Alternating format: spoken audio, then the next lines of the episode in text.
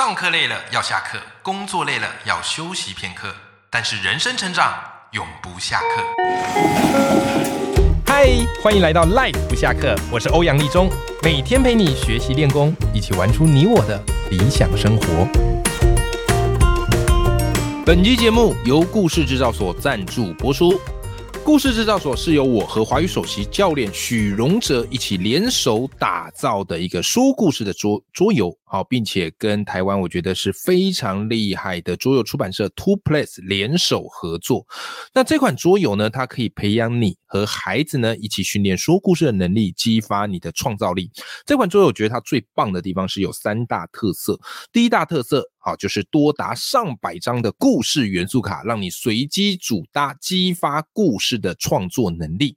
第二个呢，就是它有两大经典的故事架构，分别是靶心人公式以及故事六步骤，让你的故事不再只是天马行空，而且是有凭有据的。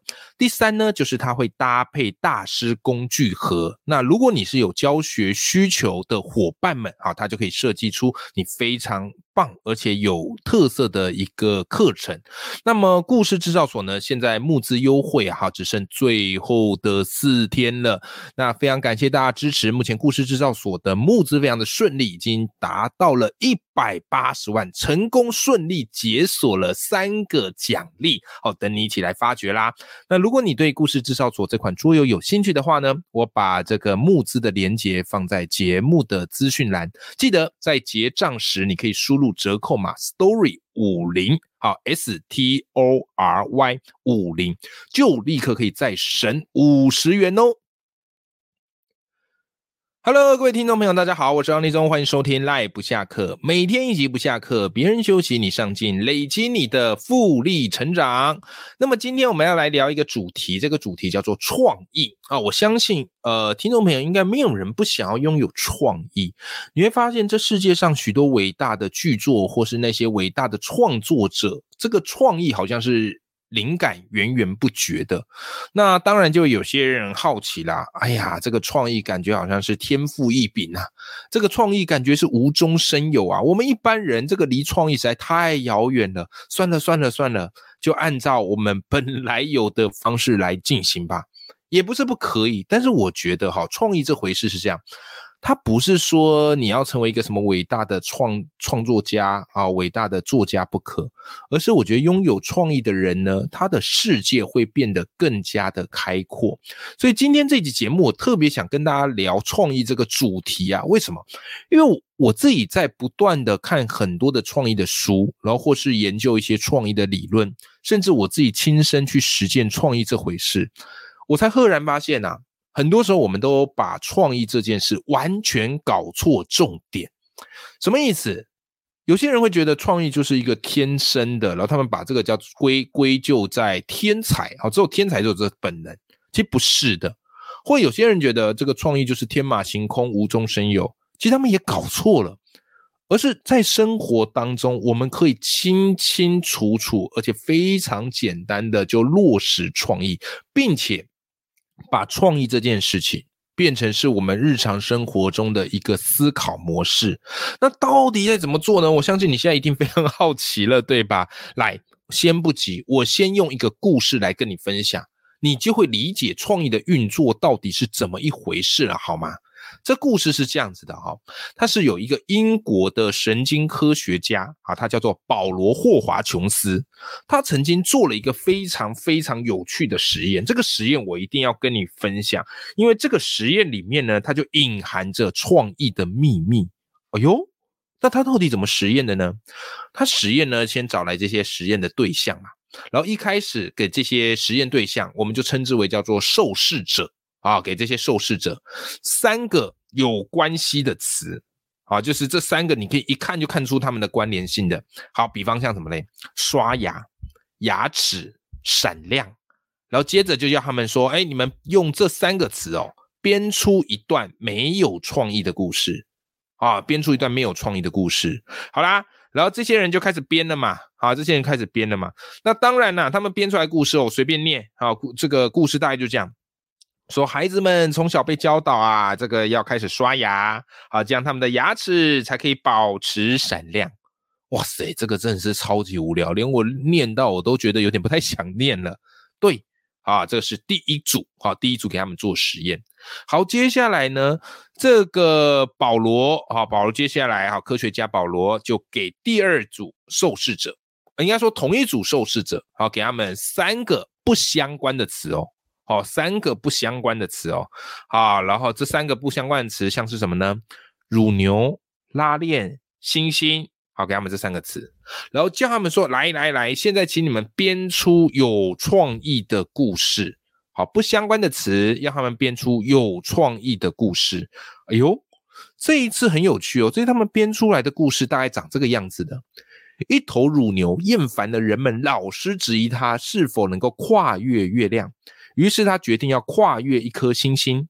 为了达到这个目的，他穿上一套特制的太空装。”拉上了太空装的拉链，点燃了蓝色的火炬，向天空飞去，并成功穿越过了一颗星星。哇，感觉可以拍成科幻电影了，对吧？是，听起来是不是相对有创意多了？没错。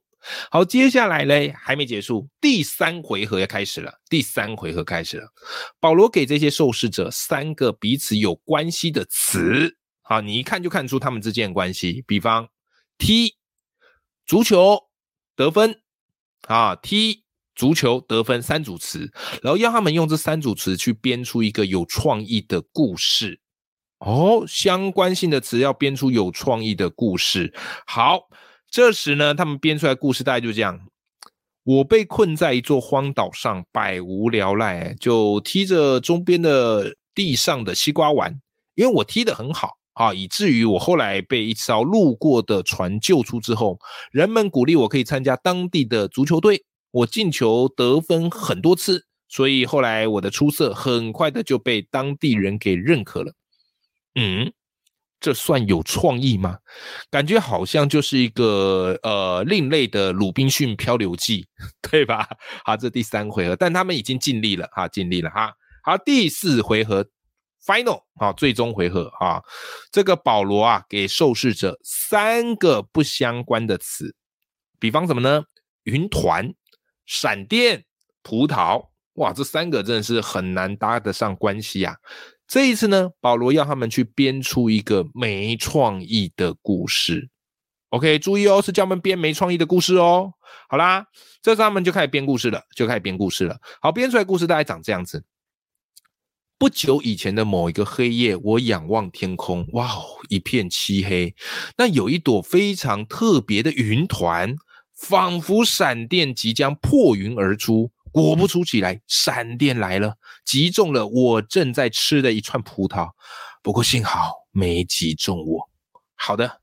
这是第四个故事，那接着保罗就做一件事情了。好，接着保罗做一件事情了，他把刚才这四个故事交给一些没有参与实验的评审团来决议，来评选出这每个故事的创意程度，来给他们打分数。好，重要的来了，实验结果发现呢，哎。使用不相关词语编出的故事，比使用相关词语编出的故事更有创意。也就是说呢，即便受试者啊，他被要求用不相关的词语来编出无聊的故事，可是呢，他们的故事创意的程度远胜于用相关词语编出创意故事的主编。听众朋友。这个就是今天最重要的一个实验喽，各位赖粉们，我们回头来思考一下，你从这个实验可以发现什么样的道理？这实验里面有一个非常重要的启发，我不知道你有没有发现一件事情哦，那些使用不相关词语编故事的人，他们的表现是明明更有创意的。对吧？他们表现是很有创意的哦。可是问题在于，他们其实并没有刻意想把故事变得有创意。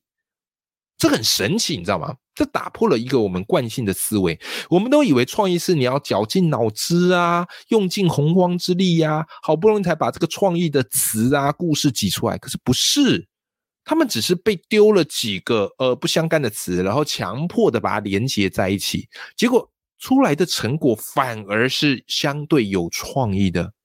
对吧？好，也就是说呢，我们在进行创意思考的时候，关键不在绞尽脑汁，关键在于你使用的素材。你的素材之间彼此的关联性越远，即便你只是做一个很简单的结合，你表现出来的就是比别人有创意。所以，来，我们思考一下啊，有一个人叫贾伯斯，大家都知道他是苹果电脑的创办者。贾伯斯对人类是有这个划时代的贡献，对吧？那贾伯斯曾经啊，人家就问他说：“哎，贾伯斯，你怎么可以这么有创意啊？”结果你知道贾伯斯说什么吗？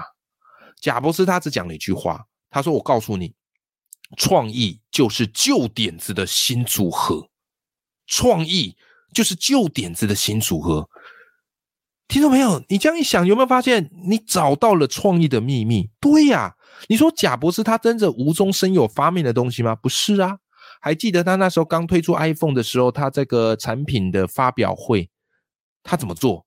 他说：“我今天要，他说我今天带来三件产品。”第一个是怎么样嘞？好，第一个就是可以听音乐的啊，可以听音乐的一个装置。第二个就是可以连接上网的装置。第三个就是手机。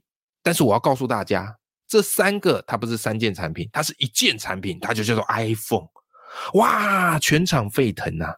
你说这三个都是贾博士发明的吗？没有啊，他只是把这三个看似没有关联的东西结合在一起，iPhone 就诞生了。好的。说到这边，我相信你已经开始发现创意的本质，对不对？当你要绞尽脑汁去找创意的时候，我跟你讲，你终究会失败啊！因为创意会跟你闹别扭。关键出在你的素材。当你开始试着去把不同素材结合在一起的时候，我跟你讲，创意它就不请自来了。那当然，这时候你会好奇说：“哎，欧阳老师，我觉得很有道理哎。”可是我们平常可以怎么做？来，我给给大家分享一个我觉得最简单的做法，好不好？最简单的做法，你身边应该随便应该有两本书吧？好，如果你身边有两本书，把这两本书拿出来，随便抽两本，好，不用管它是什么。好，首先第一步啊，你先拿起其中一本，翻开一百页啊，翻开一百页，然后找到哈，就一百页，然后找到这一百页当中的第三句话啊，第三句话。好，接下来做第二件事，你拿起第二本书，也是一样翻开一百页，然后嘞，好，也是一样哈，这个第一百页的第三句话，现在你是不是有两句话了，对不对？好，所以你现在要做一件事情，就是讲一个你把这两句话连接在一起有关联的故事，也就是说，前面你讲那两句话，你现在要想办法法把它结合在一起，讲出一个故事，或是讲出一个概念。这一招就是创意最简单的，叫做强迫结合法、强迫融合法，有没有？当你会这一招的时候，你会发现，其实创意呢，它没有你想象中的这么难。来，我再具体举另外一个概念给大家，这也是我自己很喜欢用的概念。什么意思？就是你一定有你自己的专业，对吧？也许有些听众朋友的专业是教学，很会设计课程啊；有些听众朋友的专业可能是行销。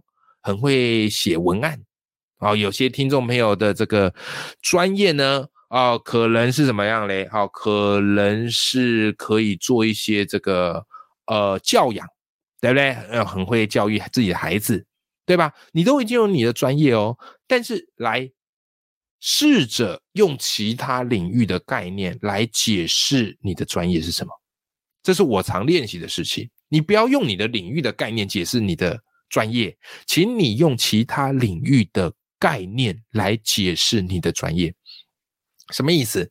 我很喜欢一个词啊，这个词叫做复盘啊，反复的复，盘子的盘。什么叫做复盘呢？这个复盘其实是围棋的一个术语，简单来讲就是他们围棋一盘下完了，然后他们会把刚才上一场所下的棋呢啊，再重新全部复盘啊，再全重新给它这个重现在眼前，然后嘞。去思考刚才哪一手下的好，然后哪一手下的不好，可以再怎么下啊？这个是围棋的术语复盘，简单来讲就是检讨改进的意思，对吧？好，但围棋的专业术语叫做复盘，是。那如果我的专业是写作，我说我们这写作也是需要去复盘的。当你懂得写作复盘的时候，你就可以去思考，当我这篇文章发出去的时候，诶，哪一句话写得好，哪一句话写的不够吸睛，这个标题下的引不引人，对吧？当你懂得开始去做写作复盘的时候，我们的写作才是会有持续迈进的可能性。哎，你看这个就是拿其他的概念好来解释我们的专业。或者是我自己那时候在讲，跟大家讲那个写作，因为写作其实是一个蛮抽象的概念，我想要让大家知道说写作它怎么样会为你带来一些不同的影响力，以及它后来会有什么样的可能性。我当时就用了一个例子，我当时用一个概念，就是投资理财的存股。我说存股这个概念基本上就是三个要素，第一个叫做本金啊，你的钱一定要多，要持续的投入嘛。好，所以你要有一个至少原呃稳定的工作，好才会有现金流。好，再第二个叫什么？叫时间，就是你不要短进短出嘛，对不对？你至少要能够报个五到十年嘛，啊，时间。第三个叫做降成本，因为存股它会带给你股利嘛，当你这个股利进来，是不是你当初的成本相对之下也就被降低了？对吧？所以要是你持续领这个股利啊，到最后你的成本会趋近于零呐，是吧？好好，你看哦，本金、时间降成本。那我用在写作上，我就会跟大家讲，写作其实就是存股。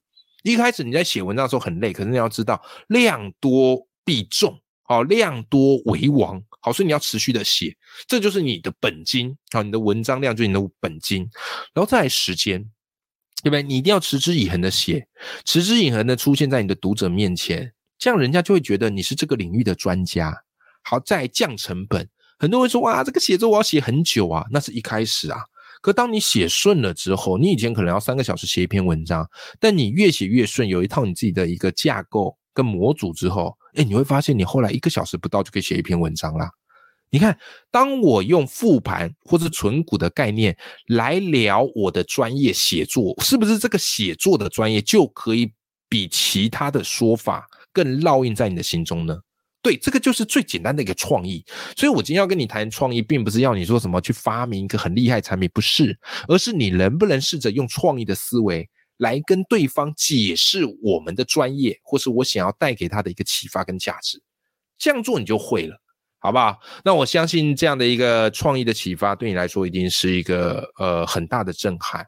好，所以创意它并不是无中生有，而是试着去找两个不相干的东西强迫连接，或者找一个其他的领域来解释你的概念。当然了，平常你要去做这样的一个练习不太容易。那我推荐给你，就是由我和许荣哲老师还有 Two Place 团队我们一起开发出的一套桌游，叫做故事制造所。这个故事制造所就是强迫让你去把你的创意连接融合在一起。为什么？因为我们故事制造所里面有一百三十张卡牌，然后每个卡牌上面它都会有一些不同的元素，有没有？可能有白马哦，小岛，对不对？好，随身碟。啊，或者是宝藏啊，藏宝图、指南针等等的。那当你拿了一连串的这个故事元素卡，你会发现彼此之间并没有关联。可是透过我们的故事架构，会让你去思考怎么样把你手中的这些牌打出去，并且让自己去练习说故事。好，平常日常生活中要你开始去激发创意，这有点难，因为我们讲究的是效率。可是只有在游戏当中，你才可以放慢步伐，跳脱现实。对不对？好，自由自在的去培养你的创造力。那当你有去培养这样创造力，再回归到你的工作之后，你就会发现有意想不到的事情发生，好吧？所以，如果你对于创造力这件事情是很有兴趣的，对于创意是很想要培养的，那么真的非常推荐你，好，可以这个来支持我们的故事制造所，透过故事来激发你的创造力。好的，今天我们这期节目就到这边喽。好，希望对你是非常有收获的。永远要记住，眼里有光，心中有火的自己。那么我们下期见啦，拜拜。